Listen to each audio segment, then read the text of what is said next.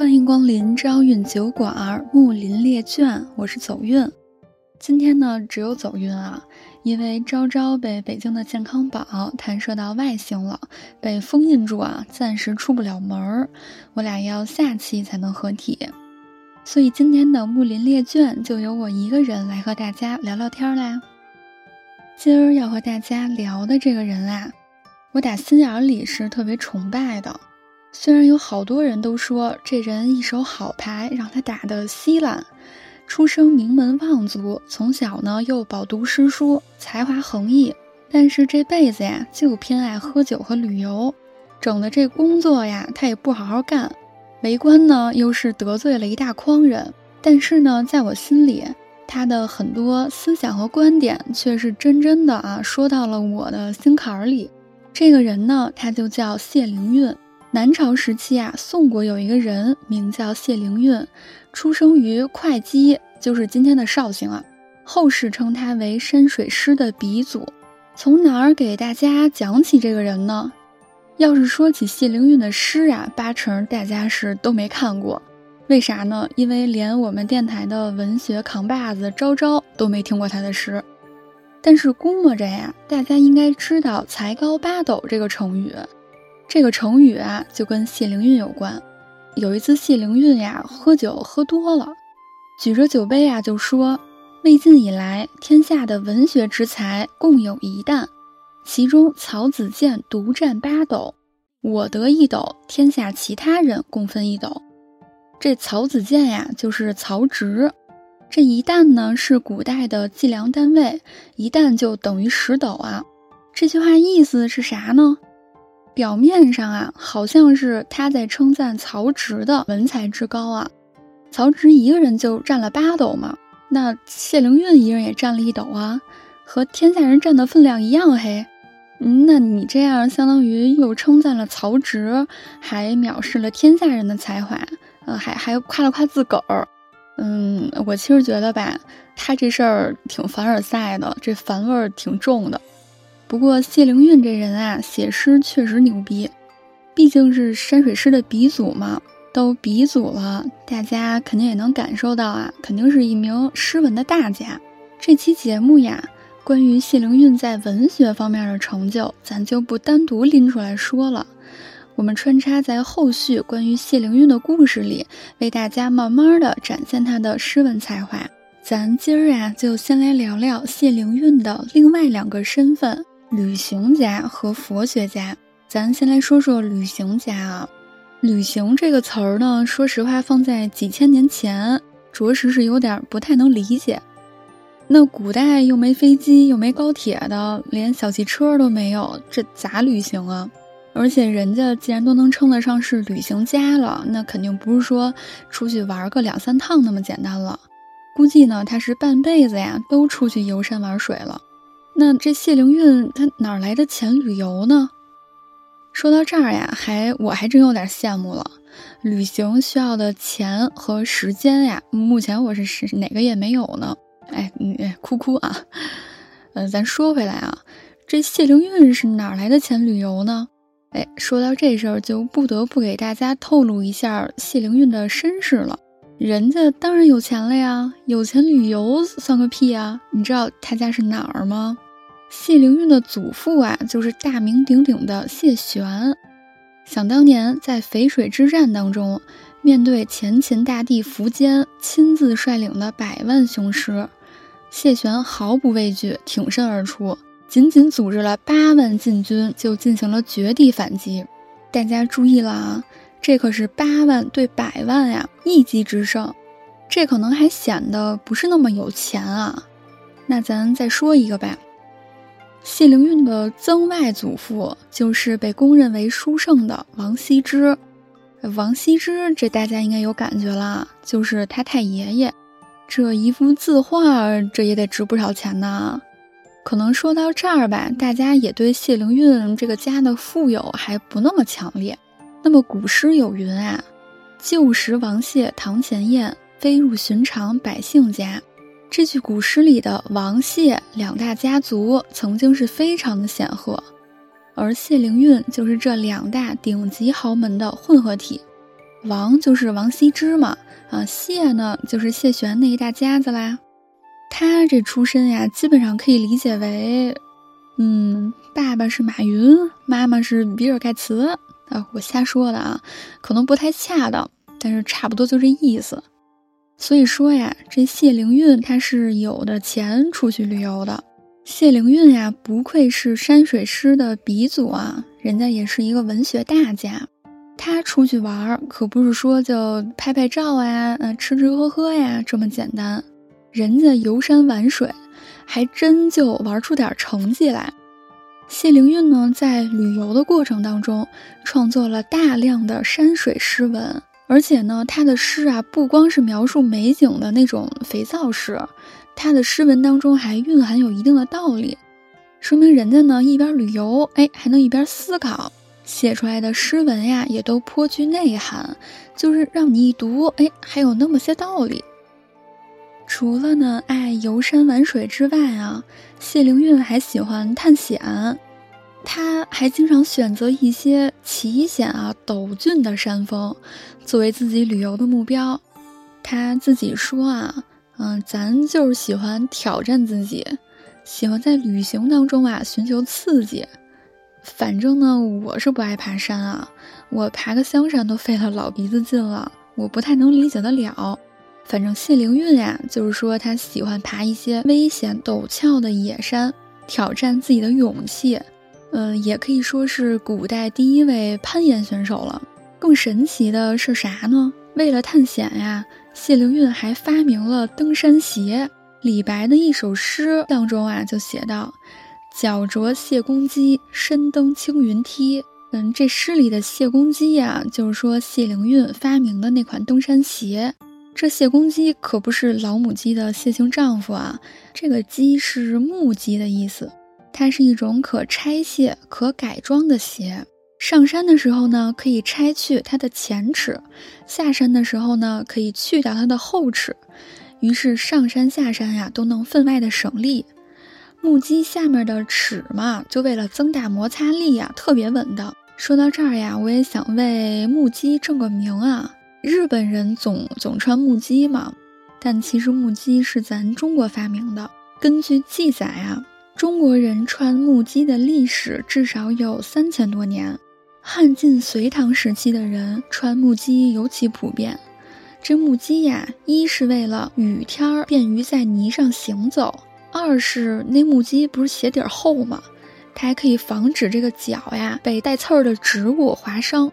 咱再说回谢灵运的旅游大业啊，谢灵运这三个字说的有点费劲，咱就叫他谢总好了。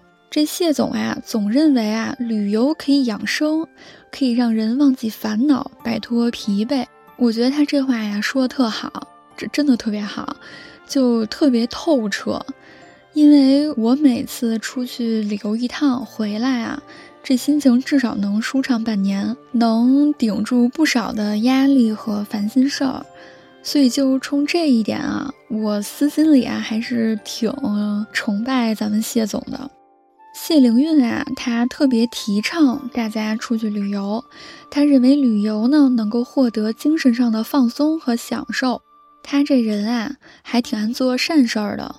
他还喜欢在一些陡峭的山峰上建立亭台，便于之后来旅游的人士歇息。嗯，也可以说还是得有钱啊，有钱建这些亭子。谢总呢，也在多年的旅游活动当中就产生了旅游观。他的旅游观呀特别重要，因为他让后世啊几千年来的人都进一步的认识到了有旅游这么一件事儿。也认识到了旅游啊，可以养生，可以疏解我们的心情，呃，也促进了中国旅游业的发展。嘿，意思呢，就是现在的旅行社呀，都得感谢谢总。但是咱就是说啊，这旅游真就带给他的都是好处吗？他就没因为旅游耽误点事儿？谢灵运虽说家里有矿，但是他也一直在朝廷有任职。公元四百零五年的时候，年方二十的谢灵运就进入了仕途，先后担任过不少的职位，担任过记事参军、太尉参军、秘书郎、中书侍郎、永嘉太守等等啊。那大家可能会有一个疑惑，那他既然上着班儿呢，那是怎么能出去旅游的呢？那会儿咱可不兴线上办公啊，那人一撒出去，那可一时半会儿联系不上。更何况谢总还去爬野山，那是什么信号也没有。永初三年，也就是公元四百二十二年，宋少帝继位了。这个权力呀，当时掌握在大臣的手上，谢灵运在中间啊，就总挑拨离间，诽谤这个当权的人。嗯，那很显然呀，这些大臣手里有着权力，你想排挤我，那我就把你贬出京城。于是呀，这谢灵运就就被贬去了永嘉当太守。这永嘉郡虽然远离京城，但是那儿有好多名山秀水。谢灵运一贯喜欢游山玩水嘛，所以即便呢是被贬出了京城。但是他的心情啊，一下就转换成那种尽情游玩的旅游之乐了。他在担任永嘉太守的期间呢，他的足迹几乎踏遍了每一个县啊，而且每次出游经常十数天都不归，一出门出去半个多月。这个治民、进贤、绝讼等郡守的主要职责，他一概不闻不问。那皇上如果问起呢？哎，他就谎称自己生病了，所以耽误了工作。他在永嘉任太守的这个期间，他无论去到哪个地方，都要吟诗作赋，所以呢，也产出了不少流传千古的好诗句。温州的神奇山水也因谢灵运而闻名天下。但是呢，这种摸鱼旅游的日子呀，没过两年。在景平二年，也就是公元四百二十四年的时候，宋文帝登基了。这宋文帝呀，和宋少帝不同，宋文帝特别崇拜谢灵运，就喜欢读他的诗啊，而且还会亲笔抄录谢灵运的书法作品。这我感觉就有点像我小的时候看偶像剧，然后喜欢拿个小本儿去摘抄一些男主女主的经典语录一样啊。所以这个宋文帝是特别的喜欢谢灵运这人。这个宋文帝呀，他也特别的惜才，千方百计的想把谢总调回京城。宋文帝呢，先是调任谢灵运为秘书监。但是两次召见他，谢灵运都愣是就没理这皇上。我估计啊，这谢总心里想着，我在这温州玩的乐呵着呢，我才不想去你眼皮子底下干活呢。我觉得这谢总啊，是把这个工作这件事儿啊，已经想得非常透彻了。我非常佩服他。宋文帝之后啊，又派这个光禄大夫范泰给谢灵运写信。这信里啊，是又是称赞，又是讲理，又是一顿劝说。在这一番折腾之下，谢灵运这才应召就任。谢灵运来到了京城。来到了皇帝跟前儿上班之后啊，宋文帝就经常的召见谢灵运。闲下来的时候呢，就老想找谢灵运喝酒作诗。谢总在皇帝心里有着偶像光环嘛，所以也算是跟宋文帝的关系比较的亲近。宋文帝呀，也特别的偏爱他。有一回呢，宋文帝想整理一本关于近代的完整的史书。所以呢，就叫谢灵运写一本晋书，来记录近代的这个历史。大家猜猜，谢灵运这活儿干了几年？居然两年过去了，他连个提纲都没给皇上写出来。我觉得这摸鱼的鼻祖吧，也就这样了。但即便是这么摸鱼啊，这宋文帝愣是都没生气，还是惜才嘛，就是喜欢他。所以他这些大缺点呀，也都变为小缺点了。而且后来宋文帝还把谢灵运的作品称为国宝。你这要是搁在现在啊，领导让你写个东西，你两年都没写出来，你别说两年了，你就是俩礼拜都给你炒成皮皮虾了。所以说，也可见这个宋文帝对谢灵运的喜爱之极。之后啊，宋文帝还给谢灵运派过很多的活儿，但是谢灵运依然是不停的摸鱼。大家会不会好奇，就是他摸鱼都干什么去了呢？嗯，还是去旅游，出城游玩。皇帝一旦问啊，你别问问就是生病了，就是最近身体不好。您交给我的这活儿呀，还得抻抻我才能搞好。后来呢，谢灵运干脆连借口都不找了。有一次，直接出去旅游了两年都没回来，那可是失踪了两年啊！朝廷啊，差点都要昭告天下，说谢灵运病死了。但是突然有一天，这谢灵运啊，又骑着大马屁颠屁颠的回来了，人家玩回来了。这下啊，是真的惹怒宋文帝了。但是你猜怎么着？就愣是这样，宋文帝也仅仅是让谢灵运告老还乡，都没说要他的脑袋啊。那谢灵运告老还乡之后啊，我觉得也算是顺了他这一辈子想要游山玩水的心意了。谢灵运依靠着祖辈儿啊、父辈儿啊丰富的家底儿和深厚的人脉，他的这个养老生活呀，那是过得非常富足。这奴仆众多啊，据说谢灵运出门啊，得有四个人围着他，帮他提他那个裙摆，而且呀，还有很多的朋友和他往来，一起呢没事儿谈论谈论诗歌呀，一块儿搭伴儿去周围游玩啊，这样的好日子啊，没过多少年就被一个人打破了平静。这人是谁呢？咱们谢总的出生地啊。就是会稽绍兴嘛，这会稽的太守孟乙的一道折子，就打破了谢总的平静的生活。那这会稽的太守孟乙和谢总又有啥关系呢？之前呀，咱们说谢灵运旅游的时候，还好修建一些凉亭供游人休息。其实呢，他不光是修建凉亭，他还喜欢呀开山扩路。修路嘛，那就是一大帮人浩浩荡荡啊，拿着刀剑皮斧，这就上山了。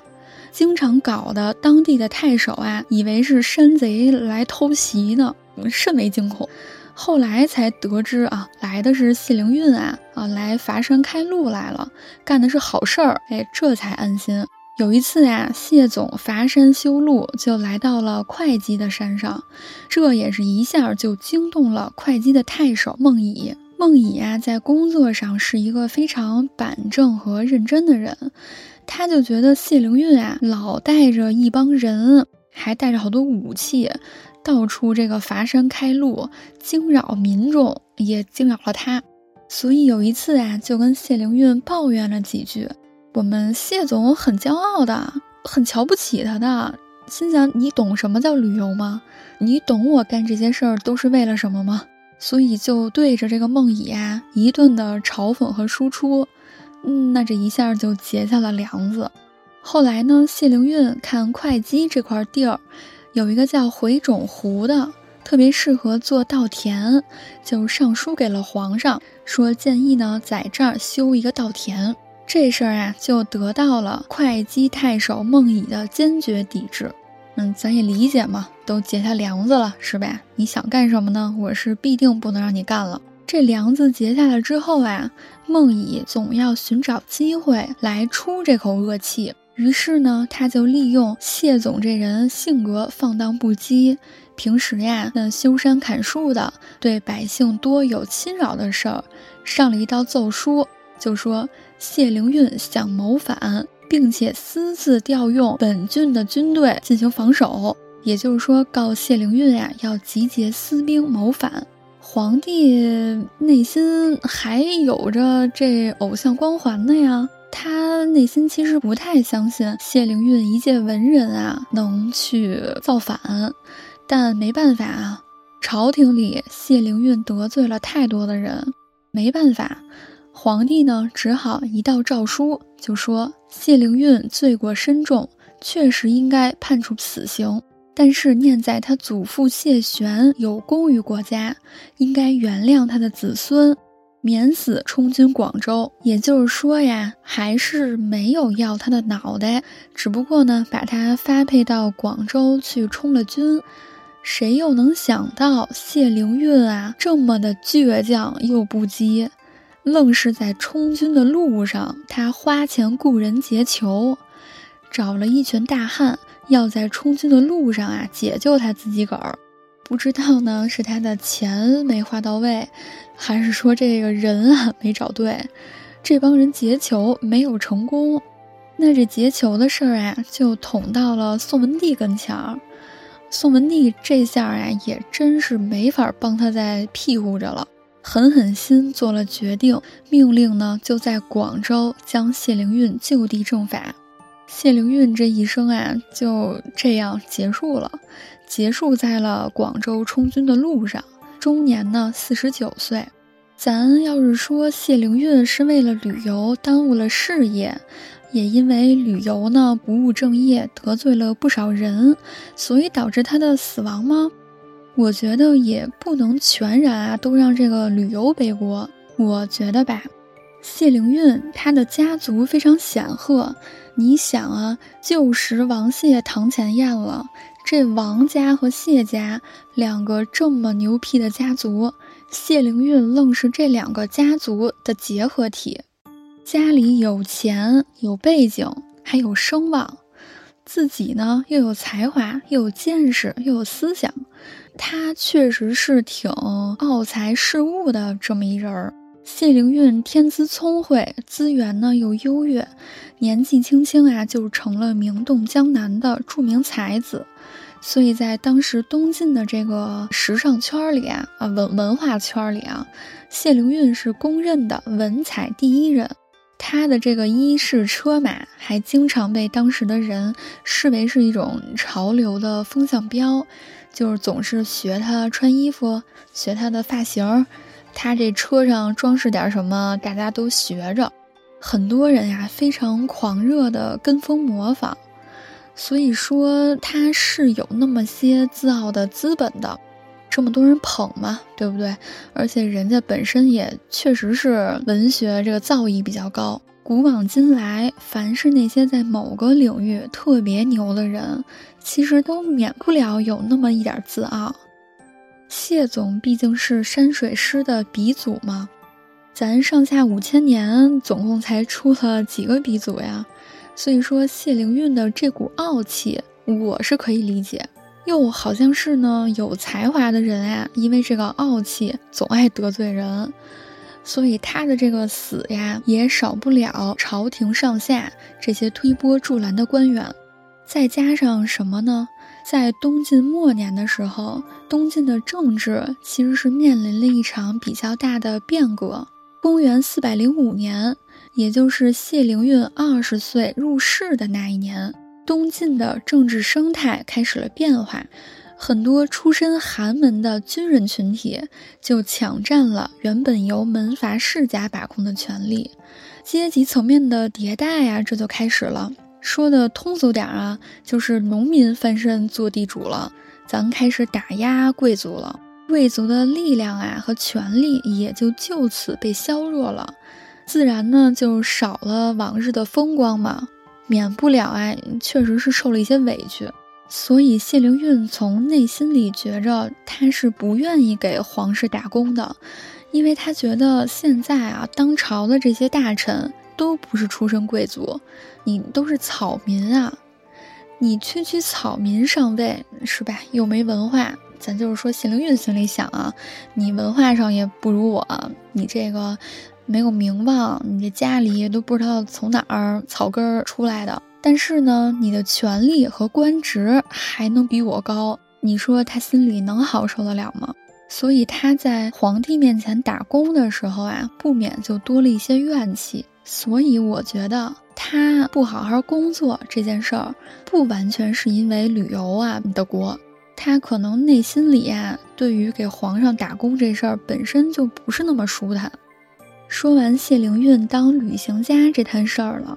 咱们再来聊聊谢灵运，他还是佛学家这档子事儿啊。谢灵运所处的晋宋之际，那会儿佛学非常盛行，上到士大夫，下到黎民百姓，很多人呢都知道佛教，甚至还对佛教呢产生了非常多的兴趣。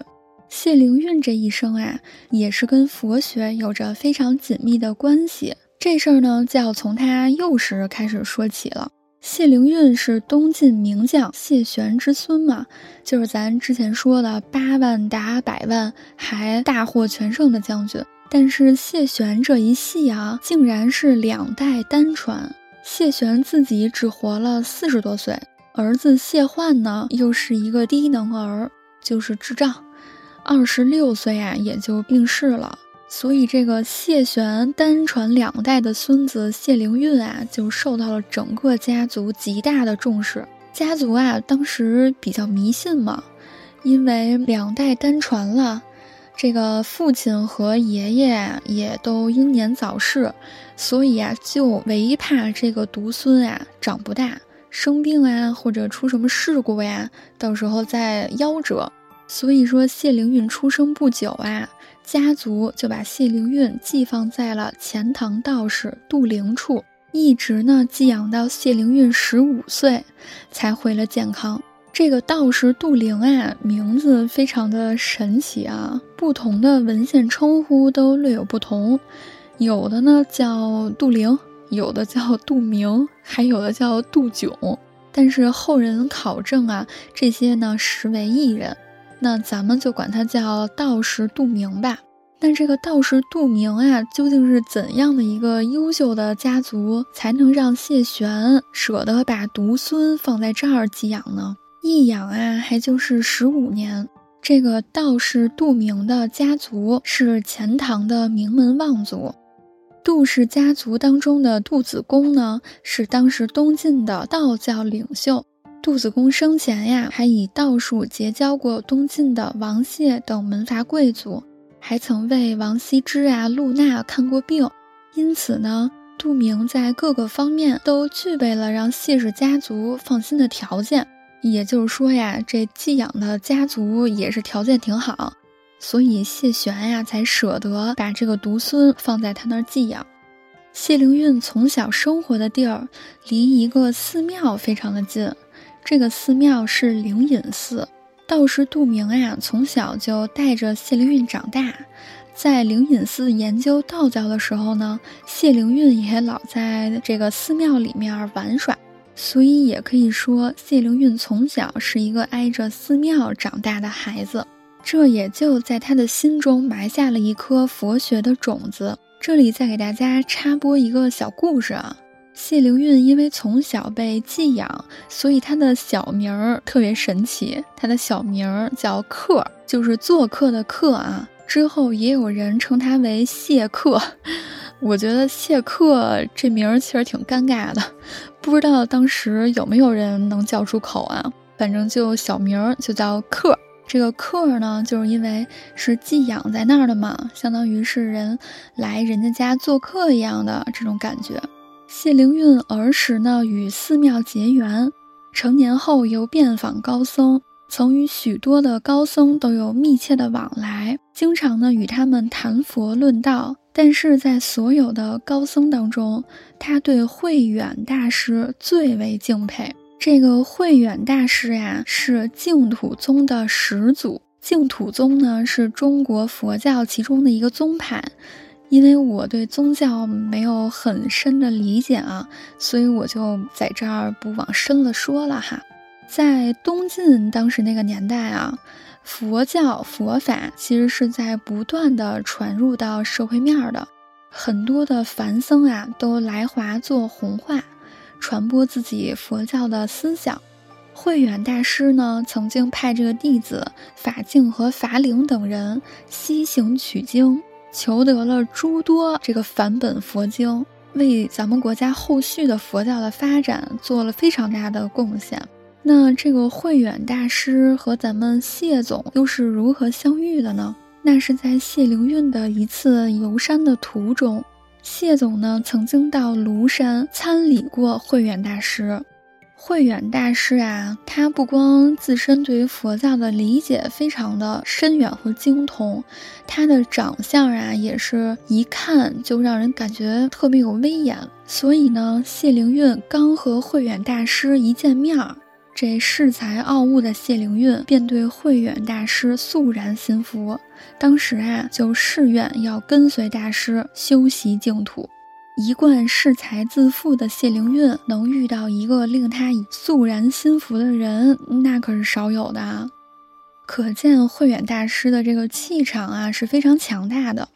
虽然呢和慧远大师的交情莫逆，但最终啊慧远大师并没有同意谢灵运成为他的弟子。他的理由是什么呢？他说谢灵运心中的杂念太多。俗话说啊，叫做一物降一物呀。这谢灵运一生以傲气示人啊，何时服过别人啊？他呢，即便是被慧远大师拒绝了，但是他心中啊，依旧是没有埋怨，还是特别崇拜慧远大师。直到慧远大师去世了之后，谢灵运呢，还亲作庐山慧远法师垒，并亲撰碑文。在累文当中，谢灵运啊，以非常沉痛的心情对慧远大师的谢世表示了哀悼。而且呢，又一次感叹有生之年没有成为他的弟子，真的是非常的可惜，非常难过。可以说，谢灵运这一辈子呀，也就是在佛家门前才有这颗谦虚的心啊，这把自己的傲气啊，全都收起来了。谢灵运的聪慧好学，也让他在佛教事业上做出了非常多的贡献。因为那会儿的佛经好多都是从印度传来的嘛，用的语言都是梵文。谢灵运呢，为了更好的解读佛法，还专门去拜师学了梵文。咱现在学门英语都挺费劲的，可想而知，谢灵运他本身的聪慧，再加上他当时啊，一定是下了非常大的功夫啊，才学习了梵文这门外语。在元嘉年间，一本《大波涅盘经》传入了建业，但是这本书啊不符合南朝人当时的阅读习惯。谢灵运呢便与颜慧、颜官大师一起进行修订，使文字啊更加的精美。谢灵运当时作为一个大文学家，又是当时少有的懂得梵文的人，所以谢灵运也被称为第一个懂梵文的中国诗人。后来呢，他还编有梵汉字典，也就是跟现在的英汉字典一样啊，非常牛逼。谢灵运呢，作为我国南朝时期著名的山水诗人，他也是一位非常虔诚的佛教徒。他对佛教有着非常深厚的研究，并且还利用诗歌呀作为这个弘法的工具，撰写了大量佛教题材的诗歌。也就是说，他这一生不光是在旅游学，在佛学上的传播贡献也是非常的伟大。当年呢，在谢灵运啊自己结求不成，而被宋文帝一纸公文论斩的时候，他当时并未惊慌，在生命的最后时刻呀，大家猜他干了啥事儿？他摸了摸自己精心保养的胡须。嘱咐儿孙一定要把我的胡须割下，送往南海济环寺，用来装饰新塑的维摩诘菩萨圣像。这个维摩诘菩萨呀，是大菩萨的代表，他呢也是诗人王维心目当中非常敬仰的一个楷模。咱们唐朝的大诗人嘛，本来就号称诗佛。那王维的字就是摩诘，也就是谢灵运要把胡须装饰的这个菩萨像的名字。据说啊，当时这个南海齐桓寺的僧人得到了谢灵运的胡须之后，如获至宝。要知道，谢灵运在当时可是国民的偶像啊，动不动就惊动全城啊，恨不得。这把胡子呀，使得南海齐桓寺的香火大盛。谢公的这把胡子呢，也被南海齐桓寺的和尚悉心呵护了三百余年，毫发无损。讲到这儿啊，不知道大家还记不记得谢灵运的旅游养生学、摸鱼大法、傲然不羁的那性子、磨洋工，好像哪个也和佛学给人的感觉不太一样啊。但是咱们这位谢总啊，他还真就是一个集诗人、旅行家、佛学家于一身的人。我其实很佩服他这一生的洒脱和勇气，想干啥干啥，什么事儿也不惧怕。这一玩着呀，还能把诗给写出来，而且还能流传后世，被称为山水诗的鼻祖。这一心虔诚向佛呢，还能为了佛学专门去学习梵文，帮助修缮了很多的佛书，还编写了梵汉字典。最后还把自己的胡子留给了寺庙。我觉得他这一生啊，玩儿那是真玩了，但是他玩归玩儿，他可是正经事儿啊，一个都没落下。所以我是打心眼里啊佩服也羡慕他。最后呀，也祝所有朝运电台的听众朋友们，祝愿大家都能活出自我，有一个洒脱快乐的人生。本期节目呢，就到这儿啦。收听过一，期待下期。呃，不过这期肯定过一了，因为主播朝朝必听，他还得给节目配音乐呢。谢谢您光临朝韵酒馆，我们下期再见，拜拜。